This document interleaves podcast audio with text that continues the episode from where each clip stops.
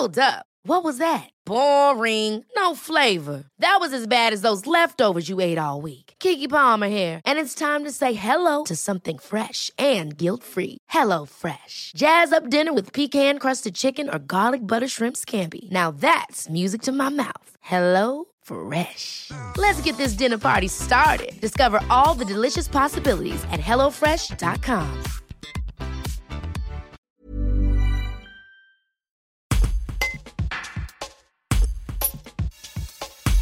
Gladys Moget-Berton a 32 ans le 8 février 2022 lorsqu'elle apprend par téléphone qu'elle souffre d'un lymphome hodgkinien.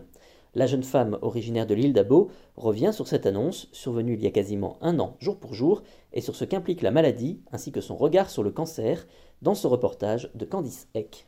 À ce moment-là, j'avais 32 ans. Ça a mis un, un, petit moment quand même, quelques mois, pour que je puisse être diagnostiquée.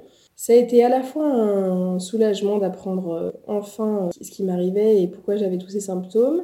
Et en même temps, euh, ça a été évidemment euh, une grande épreuve dans ma vie, tant par les traitements que par tout ce que ça chamboule et ce que ça remet en cause en fait dans la vie de tous les jours et pour le futur aussi. Vous parlez librement de votre maladie, donc la maladie de Hodgkin. Vous en parlez sur les réseaux sociaux. Est-ce que pour vous, c'est une sorte d'exutoire? Oui, bien sûr, une sorte d'exutoire, mais aussi une façon de pouvoir informer, en parler et pouvoir donner une autre vision de la maladie que celle qu'on connaît euh, habituellement. La maladie vous a changé? Oui et non. Euh, dans les deux points de vue, elle a changé euh, ma vision de, de, mes priorités, elle a changé ma façon de poser des limites. En revanche, elle n'a pas entamé mon caractère ou mon optimisme.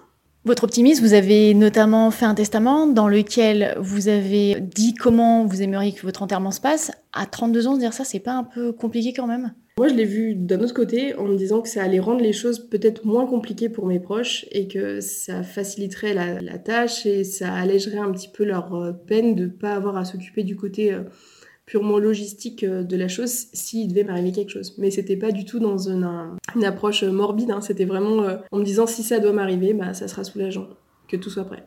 Pour soulager d'un poids vos proches c'est ça, ouais, ouais, vraiment pour mes proches, et puis pour me dire que finalement à ces moments-là, on se dit qu'est-ce qu'elle aurait voulu, euh, qu'est-ce qui aurait été le mieux pour elle, donc là je me dis, bah au moins, ils en auraient été sûrs. Un an après, comment vous vous sentez? Je me sens bien, je me sens vivante, euh, je me sens forte aussi, fragile sur certains points, mais en même temps euh, super forte. Et je suis assez euh, fière d'avoir pu écouter mon corps, d'avoir pu trouver du sens à tout ça et, et d'en avoir fait quelque chose de plus grand.